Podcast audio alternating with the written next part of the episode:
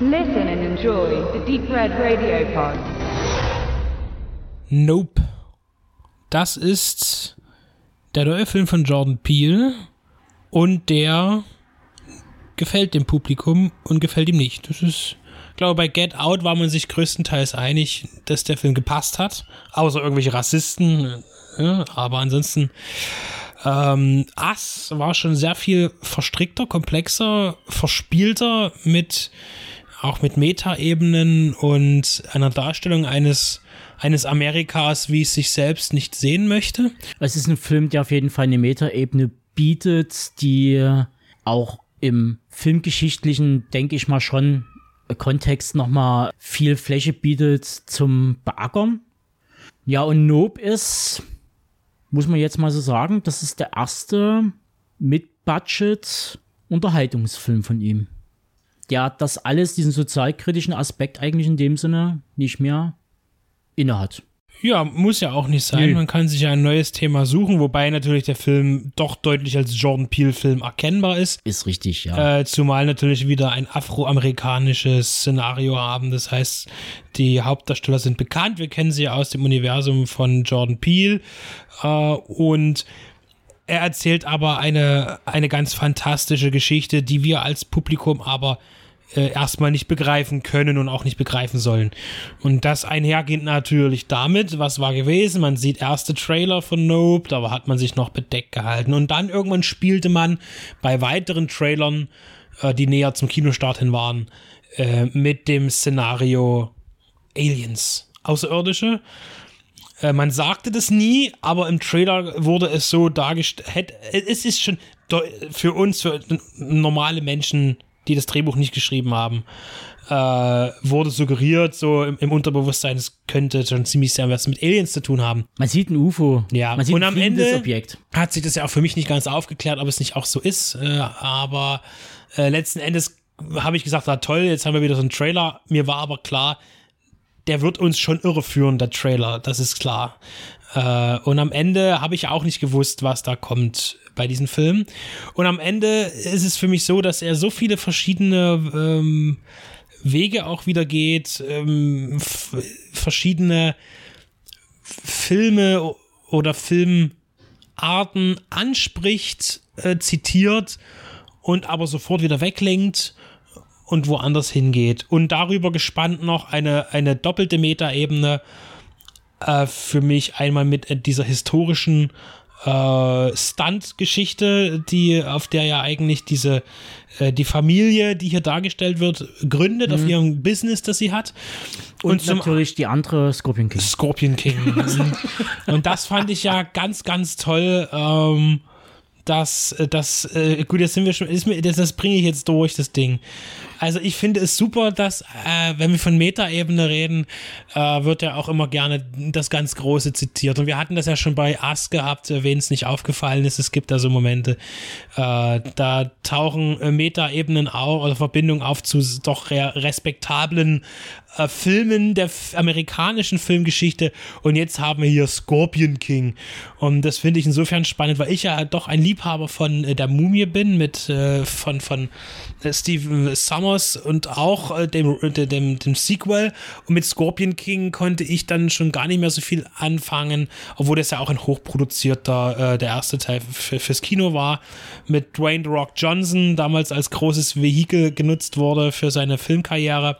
Und ich finde es einfach toll, dass eben dieser Film, der eigentlich wirklich eigentlich äh, nicht wirklich die Bedeutung hat, eben äh, als das Metaebenen-Filmereignis dort, dort eben dargestellt wird oder äh, besprochen wird. Der Film wird ja da nicht gehypt. Es wird einfach nur immer wieder gesagt, ja, wir haben in diesem Film was gemacht mit Pferden und am Ende haben sie doch Kamele genommen. So, äh, das fand ich, das war für mich so der, der Schmunzler. Das hat mir gefallen, das fand ich sehr sympathisch. Wo, wobei ich jetzt auch im Gegenzug mit vielen anderen Sachen weniger was anfangen konnte in diesem Film. Vielleicht auch, weil mir dort eben die spezielle mediale Bildung gefehlt hat, um es zu verstehen.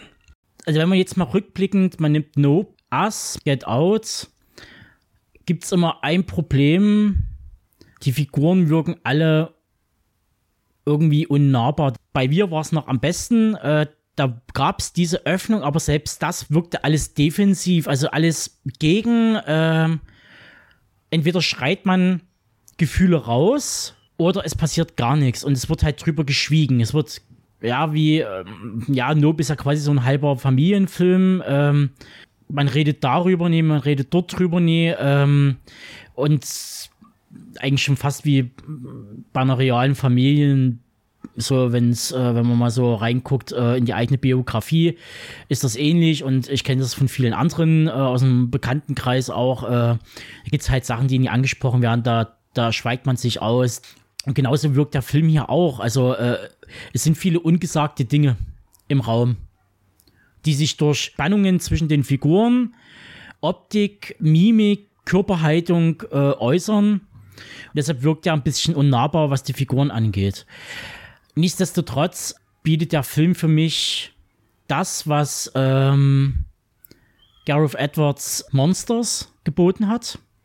Dem würde ich als großen Vergleich eigentlich ranziehen, auch wenn er natürlich wenig Action-Spektakel bietet, also nicht so viel Action-Spektakel bietet wie Nope, aber von der Grundprämisse her ähnlich fährt, äh, dass man halt quasi so eine Art Journey hat äh, oder eine Queste äh, von A nach B zu kommen, durch ein Gebiet, was von Monstern, die man bis zum Finale gar nicht sieht, sondern man sieht immer nur die Auswirkungen und was da ist und und Nope macht sowas ähnliches in dem Sinne auch und mir hat vieles an dem Film gefallen, dass der eben zum Teil sehr ruhig und unaufgeregt ist.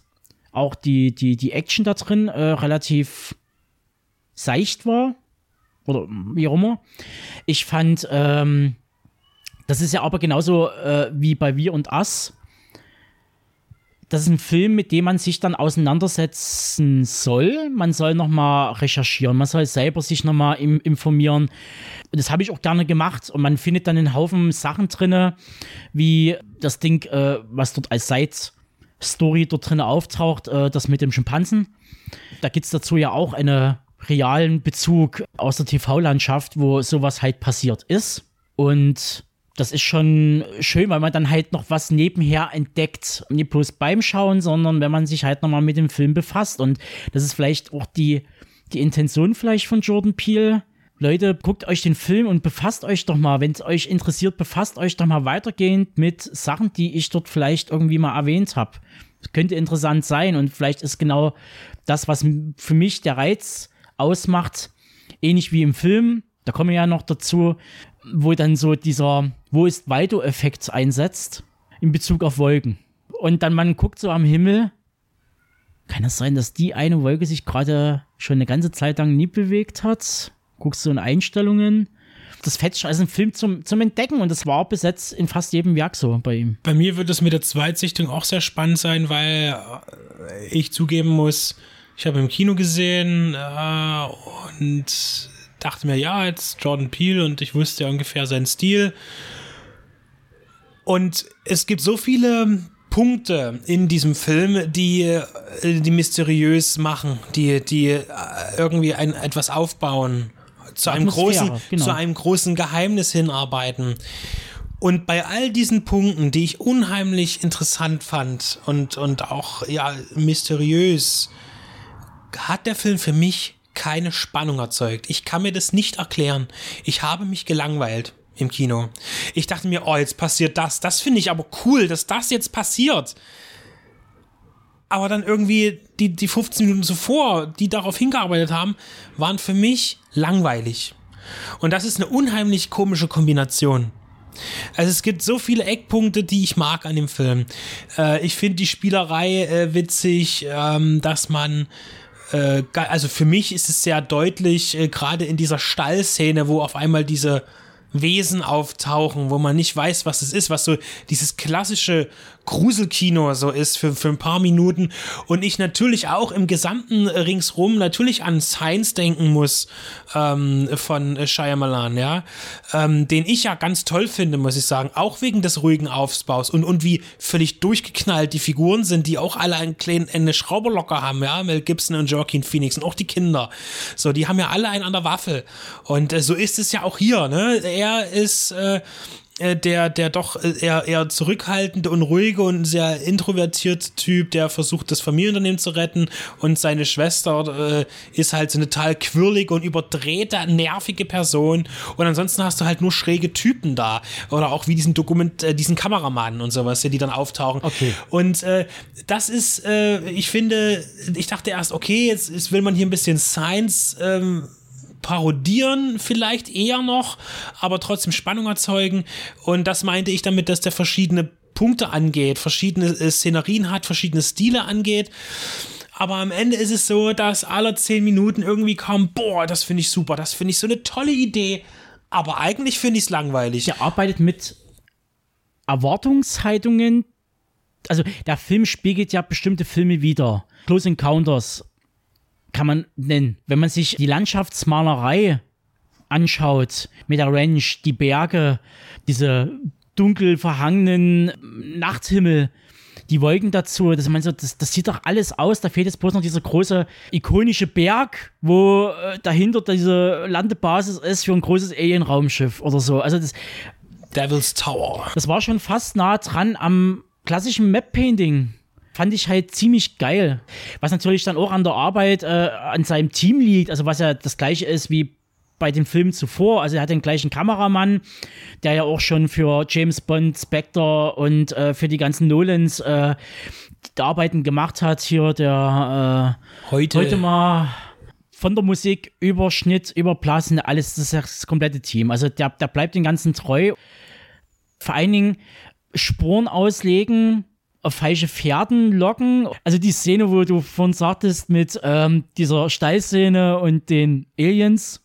Und ich dachte mir so, ich fände das jetzt so geil, wenn der jetzt einfach, der baut so ein übelstes Ding auf mit dunkler Bedrohung und auf einmal gibt es einen krassen Clash und es wird zu so einer Sci-Fi-Alien-Comedy Invasion, so Mars Attacks mäßig. Das fände ich jetzt, das finde ich auch ein starkes Stück, wenn der einfach so krass switchen würde. Was ich interessant finde, ist, dass ähm, vielleicht aber jetzt schon dass das Kino, ähm, dass das Publikum vielleicht schon überlastet ist äh, von Jordan Peele, genau wie bei, äh, bei Eggers, wobei äh, Eggers hatte ja jetzt nicht solche Kinophänomene gehabt vor seinem dritten Werk jetzt zuletzt, den Northman. Äh, Jordan Peele hatte mit Get Out gleich ein Riesending international gehabt, den, den Millionen Menschen gesehen haben. Und äh, jetzt merkt man aber jetzt schon, äh, aus, da er nun bei Blumhaus raus ist, ähm, und jetzt direkt für Universal eben agiert und dadurch auch das Budget größer ist, also man schätzt jetzt um die 70 Millionen Dollar äh, für diesen Film, ist er tatsächlich kein Hit. Ne? Also das muss man Nee. dazu sagen, dass das, das Publikum ist irgendwie teilweise verhaltener, ähm, wobei natürlich die, wenn man die Einnahmen anschaut, er gar nicht unbedingt so weit weg ist von Get Out. Allerdings durch die erhöhten Produktionskosten, die wir jetzt haben, äh, läuft der Film in den USA noch als äh, nicht erfolgreich So. und auch Und international das nicht. ist eine These, die ich in den Raum werfe. Ich habe ja schon Jaws erwähnt, der Weiße Hai, als äh, Grundkonstrukt für Nope. Und ich habe den Eindruck, Peel versucht ein bisschen, ich will nicht sagen, ich weiß nicht, ob er das forciert oder so, oder äh, äh, es hat sich dann vielleicht irgendwie, klar, man tut jetzt was reininterpretieren, ich tue jetzt was reininterpretieren. Er läuft die gleiche Karrierebahn ab wie Spielberg mit dem Film. Wenn man sich den Werdegang nämlich anguckt, was Budgets und Einnahmen ein, angeht, bei Peel wie bei Spielberg, wir reden jetzt bei Spielberg, Duel, Sugarland Express, Jaws und Close Encounters zum Beispiel. Und dann E.T., wenn man jetzt mal so bei Sci-Fi und Gedöns bleiben würde. Oder man nimmt Get Out, Us und Nope. Kriegt man halt mit, dass wahrscheinlich wirklich Nope ist da wirklich der Close Encounter. Und nach dem Erfolg von, von Wir und Us, weil er, der hat auch ja ordentlich Kohle eingespielt, also zumindest für seine Verhältnisse 20 Millionen gekostet, 255 eingespielt. Äh, und bei Jaws waren es, der hat 9 Millionen gekostet, was inflationsberechnet heute 50 Millionen wäre. Und hat am Box Office, was waren es, umgerechnet, also damals 472 Millionen eingespielt, das wären heute 2,5 Milliarden. Und der nächste Film war dann halt Close Encounters, der irgendwie 20 Millionen gekostet hat bei Spielberg und plus 306 Millionen eingespielt hat, weil die Leute damit, der war düster, zu verkopft. Und trotzdem war das ja ein sehr starkes Einspielen noch. Also Ja, die- ja, klar, im sicher, aber Vergleich zu den Produktionskosten. aber wenn man das mal wieder spiegelt zu Nope und wir reden jetzt davon, dass Nope jetzt erst irgendwie seit drei Wochen irgendwie weltweit richtig läuft und schon bei äh, 148 Millionen war, das war der letzte Stand jetzt vor ein paar Tagen, Einnahmen sind. Das kannst du schon irgendwie spiegeln und vielleicht wird dann einfach das nächste, was dann kommen wird, bei ihm ein E.T.-artiger Film werden. Oder ein Riders of Lost Ark, der dann wieder das Ganze pusht. Vielleicht, es, es, es wirkt halt so ein bisschen so, wenn man sich das so anguckt. Das lässt sich ja, diese These kann man ja jetzt nun ganz gut verfolgen äh, beim Genau. weiteren Werk von Jordan Peele. Genau. Also ich will den Film, also ich glaube, in dem Film wirklich zu sezieren und in der Tiefe zu analysieren, da, da kannst du Stunden füllen und auch äh, dicke Bücher füllen. Ähm, man kann gar nicht jetzt hier auf jede einzelne Gesch äh, Eigenheit eingehen, sei es eben nochmal diese äh, Darstellung von diesem Kameramann, der letztlich versucht, das, das Mysterium als Dokumentarfilm zu bannen äh, auf, auf Celluloid und äh, wie extrem äh, Situationen die Leute sich da aussetzen, um das Ganze aufzuklären, dieses Wunder zu betrachten, von dem keiner weiß, was es ist, von dem auch ich nach Ablauf des Abspanns nicht weiß, was es ist. Es ist halt so, äh, dieses Ende ist, wo ähm, andere dann sagen, sie fühlen sich so vor den Kopf gestoßen, weil sie nicht verstehen, was das soll, weil es äh, überhaupt nicht physikalisch oder irgendwie anders äh, oder einfach mythologisch eine Aufklärung gibt, was ist es jetzt, wo kommt es her, kommt es von der Erde, kommt es vom Erdinnern, kommt es von oben, Ja, äh, ja. wie alt ist es, ist es neu oder Muss, ne? es, muss es denn erklärt werden? muss es nicht. Trotzdem war auch ich ein bisschen äh, schwierig damit jetzt zu verstehen, was ich da sehe. Einfach nur als, als ähm, Attraktion, die ich nicht begreifen kann, finde ich das ganz toll. Und andererseits ist der Weg dahin für mich aber eben sehr, sehr steinig gewesen. Und ich bin sehr gespannt auf eine Zweitsichtung. Ähm, und ich, ob ich den Film immer noch zuschreibe, mich zu langweilen, obwohl ich ihn eigentlich permanent interessant finde. Das ist total, ich finde, ich habe das Wort, glaube ich, schon so oft diskutiert. Ich nehme ein anderes. Ich finde das jetzt so bizarr eigentlich. Dass, dass der Film so auf mich wirkt. Und das macht ihn für mich natürlich schon wieder interessant, ihn noch einmal zu sichten. also was für mich absolut faszinierend ist, und das liebe ich ja an sich, ist das Alien-Design. Fand ich super, weil das halt rausfällt aus dem ganzen typischen, was man sonst immer hat. Ähm, Wenn es ein Alien ist. wenn es denn ein Alien ist, also ich sage jetzt einfach mal Lebewesen, das ist ein Lebewesen, Punkt aus. Ich glaube, da, darauf können wir uns ja schon mal irgendwie einigen. Es wird ja auch als Lebewesen dargestellt. Es ist ja irgendwie eine Mischung aus. es ist. es gibt Szenen, wenn es halt fliegt, in Anführungsstrichen, äh, also im Jagdmodus ist, ähm, wirkt es wie so ein Manta-Rochen. Es wirkt, wenn es die Szene, äh, tu ich jetzt kurz mal rein spoilern, äh, diese Verdauungsszene, musste ich an eine Venusfliegenfalle denken. Als Blume, die dann ein Sekret löst in den Kelch, wo dann die Fliege, die drinne gefangen ist und für die, für die Pflanze interessant ist, dann verdaut wird, einfach über viele Tage hinweg und dann wieder in den Kreislauf gebracht wird. Und dann eben auch das wieder ausscheidet, was halt nie gebraucht wird. Und dann kommen natürlich noch Quallen und äh, wirbellose Tiere noch mit rein. Also das fand ich super. Es ist ein wunderschönes Design. Also das ist, ähm, sind tolle, sind einfach richtig tolle Ideen. Und da auch jetzt wieder die Verbindung halt zum Ernsten nehmen. Ich meine, das ist ja so, auch das stößt ja wirklich auf den Kopf, dass du diese drei Ebenen hast. Äh, mit dem Thema auch, ähm, ja, ich sag das so plump Tierschutz, ja. Du hast eben, äh, was bedeuten Tiere im Film? Ne? Du hast ja einmal diese ganze Szenerie mit Pferden, die teilweise leiden, also meistens gelitten haben. Tiere am, an Sets, gerade im klassischen Hollywood-Kino oder internationalen Kino, waren ja nichts wert. Die waren austauschbar. Das war Fleisch. Und wenn das Pferd verreckt ist, hat man ein anderes schwarzes Pferd hingestellt, weil das andere tot gegangen ist bei einem Stunt. Ähm, dann, ähm, äh, und auch diese amerikanische Tieraufsicht, die da immer steht hier, ähm, äh, ja, in diesem Film wurden keine Tiere verletzt. Das ist auch meistens Quatsch, weil auch die Lobbyarbeiter sind am Ende auch das Geld regiert. Erst neulich ein Artikel dazu äh, gelesen. Und ähm, das ist am Ende auch alles nicht korrekt. Und äh, die Sache ist die, dass wir dann eben haben, äh, wir haben diese Pferdesequenz, ja, dass das äh, Stuntpferde, äh, ne, ähm, wie werden sie hier, also es wird kritisiert, wie werden sie aber hier im Film dargestellt? Sind es echte Pferde oder CGI-Pferde teilweise bei Stunts? Und du hast natürlich auch noch diese Geschichte mit dem Affen. Äh, du hast, tun wir Tiere wie in der deutschen Serie unser Charlie irgendwie, tun wir hier einen Schimpansen hinstellen, den irgendwelche lustigen Sachen machen, die wir lustig finden, die vielleicht er auch lustig findet. Wir wissen es aber nicht. Wir sind ja kein Tier. Wir wissen nicht, wie Tiere denken. Und zum anderen hast du eben dieses übermenschliche, also übermenschliche Tier, was für ein Blöd, das übertierliche Tier, ja, das, das, genau. das Fantasiewesen. Also äh, Tier, es Tiergeschichte auf drei Ebenen als Kritik vielleicht auch daran, wie mit Tieren in Hollywood umgegangen genau. wird in Hollywood umgegangen wird, wie man versucht, Tiere zu domestizieren. Du hast ja da die Figur des äh, Jupe, der seine, der seine Cowboy Ranch hat hier, seine, und wo dann eben rauskommt, dass er im Umkreis überall Pferde kauft, um dieses Wesen anzufüttern und zu dressieren, um es dann zu vermarkten. Und er hat ja den Background mit dieser Kinder-Sitcom-Tiershow aller Charlie, wo dann der Schimpanse ausrastet, weil ein Luftballon zerplatzt und er die Crew tötet. Wie gesagt, das ist halt damals passiert äh, mit einem Schimpansen, der auch für Tiere, äh, für solche äh, Coca-Cola-Werbespot bis hin zu Serien verwendet wurde. Und die Besitzer, die haben den Schimpansen gehalten als Haustier. Deren eigenes Kind ist gestorben und die haben das Tier immer mehr vermenschlicht. Es konnte Türen öffnen, es konnte Computer bedienen. Wie gesagt, es konnte viele Sachen, die einfach ein Tier nie machen sollte.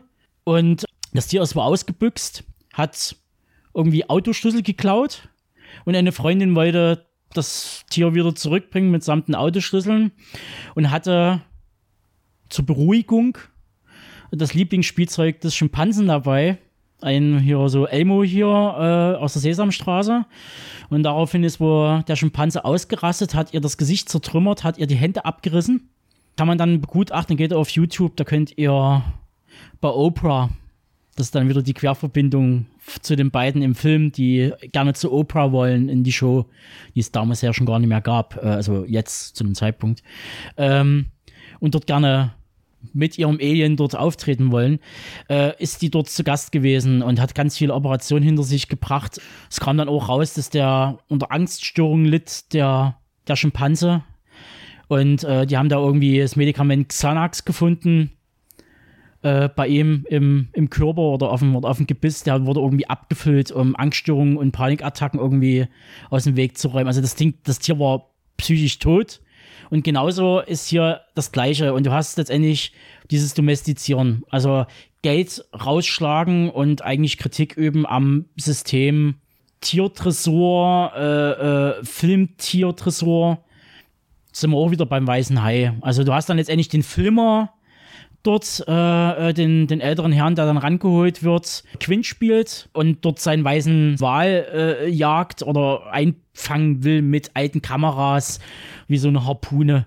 So, das ist schon, also du hast so viele Querverweise drin, also du kannst den Film auseinandernehmen, der ist geil. Also ist er ja auch Captain Arp. So. Ja, ja, da ist, da ist dort spielt dort so viel mit, auch die Aufbereitungssequenz, wo sie anfangen, sich Technik zu holen, um das Ding irgendwie erstmal optisch einzufangen. Dann halt Du hast die Sequenzen, wo sie diese, wo sie diese Luftschläuche dort hier die Männel aufstellen, im Vergleich zu Jaws mit den Bojen, äh, die sie im Wasser aussetzen, um zu gucken, wo der weiße Hai dort lang schwimmt. Also du kannst dort, du kannst dort wieder was rausziehen. Das finde ich halt das Geile bei seinen Filmen.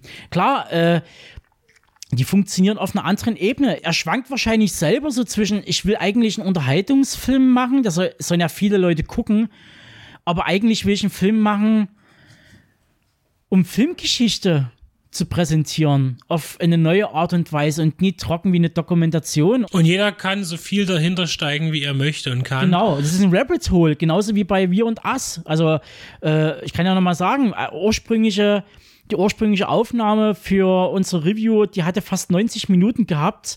Wir haben sie ja runtergekürzt auf, glaube ich, 45 oder 50 oder so. Und selbst da ist noch Zeug weggefallen, was ich auf dem Zettel hatte, was man da rausziehen konnte. Und man wird wahrscheinlich noch in zehn Jahren bei den Filmen noch Sachen rausholen und rausziehen können. super. Ich meine, klar, wir haben jetzt wenig über die Geschichte geredet des Films an sich. Ich glaube, die, die Reise ist das Ziel bei dem Film am Ende. Und das, was man dann hinten raus äh, sich noch aneignet an Wissen über bestimmte Themen oder Thematiken, die dort angesprochen werden. Zum Beispiel auch, wie wichtig Afroamerikaner auch für die frühe Filmgeschichte gewesen sind, besonders eben im Attrak Attraktionsbereich, genau. äh, was, was die Standarbeit angeht und so weiter. Das wird hier auch nur ganz am Rande vermittelt, aber doch sehr deutlich in dieser Familienbiografie ja. äh, integriert. Und wieder also hier ähm, Jordan Peele bleibt äh, sich selbst wahnsinnig treu und geht doch noch einen Schritt weiter äh, mit, mit dem Erzählen von Geschichten, um uns weiter zu verwirren, um, um noch mehr komplexer zu agieren, äh, wobei es runtergebrochen am Ende doch vielleicht ganz einfach ist. Und ähm, das äh, lohnt sich halt auch zu entdecken. Da, das sind eben die Filme, die zum mehrfach sehen zwingen. Es ist, ist total abgeschreckt von dem Film. Dann sagt man, oh Gott, das ist mir egal. Habe ich, ich ganz sehen. viele gehabt. Das war, ja, ich war, wo ich im Kino war, hatte ich äh, äh, das Paradebeispiel gehabt Opa, seine Tochter und der Enkel. Im Kino. Und es war total interessant, wo die, wo die quasi rauskamen, äh, die Reaktion. Der Enkel war total begeistert. Der hatte wahrscheinlich gerade sein Close Encounters Moment gehabt. Der war irgendwas, ich vermute mal so 10 oder 11 und durfte mitkommen.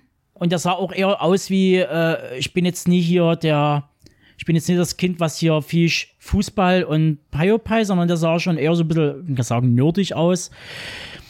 Dann hast du die seine Mutter gehabt und den äh, größeren Sohn, die den Film größter Dreck, absolute Verschwendung, so ein Scheiß. Hast du nie gesehen, was da alles irgendwie lief? Und dann hast du den Großvater, der dann irgendwie gesagt hat, ja, man kann jetzt zu der Geschichte halten, was man will, aber der sah verdammt gut aus.